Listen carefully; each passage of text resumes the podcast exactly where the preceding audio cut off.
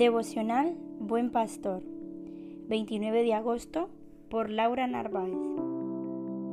Parábola del dueño de la casa. En Marcos 13, 33 al 37 nos dice, Mirad, velad y orad, porque no sabéis cuándo será el tiempo. Es como el hombre que yéndose lejos dejó su casa y dio autoridad a sus siervos, y a cada uno su obra y al portero mandó que velase. Velad pues, porque no sabéis cuándo vendrá el Señor de la casa, si al anochecer o a la medianoche, o al canto del gallo o a la mañana, porque cuando venga de repente no os halle durmiendo, y a lo que a vosotros digo, a todos lo digo, velad. Nadie sabe el día ni la hora en que Cristo vendrá es lo primero que nos dice este pasaje. Ni los ángeles del cielo, ni el Hijo de Dios hecho hombre, ni mucho menos alguien en la tierra.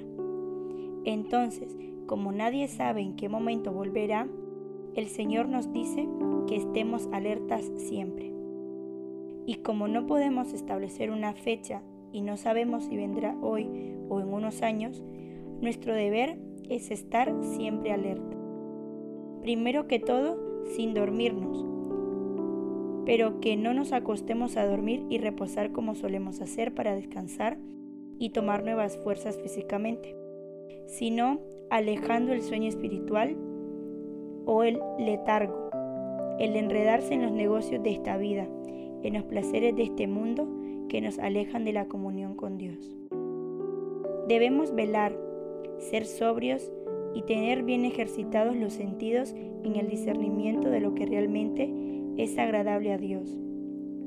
Durante toda, toda nuestra vida, hasta que muramos o hasta que el Señor venga, si estamos vivos cuando todo esto suceda. La única forma de velar es mirando a Cristo, descansando en Él por la fe para nuestra salvación. Segundo, haciendo la labor recomendada este velar no es una actitud pasiva o una mera actividad mental, sino el ejercicio de la fe en el diario vivir, atendiendo el llamado y la vocación que el Señor nos dio. Los versos 34 y 36 ilustran cómo este velar implica que los siervos hagan la labor encomendada por el Señor de la casa.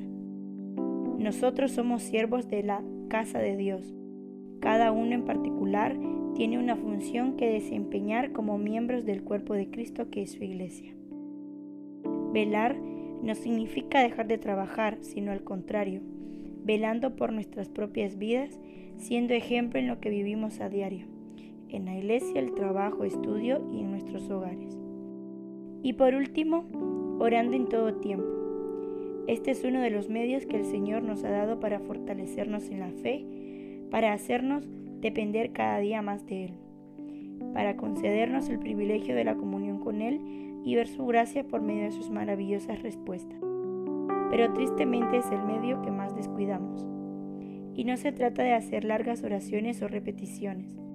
La oración debe ser constante en nuestra vida, dependiendo completamente de Dios, dando gracias por todo en toda situación, intercediendo por otros y por nosotros mismos para que la palabra de Dios corra y sea glorificada. Así que querido hermano y hermana, escuchemos su llamado, roguemos por su misericordia para que recibamos la gracia de velar como Él nos manda, manteniendo aquí y ahora la fe que Él nos ha dado hasta el fin, perseverando en la oración, perseverando en la comunión con nuestros hermanos y perseverando en vivir cada día para su gloria hasta que Él vuelva. Que Dios te bendiga.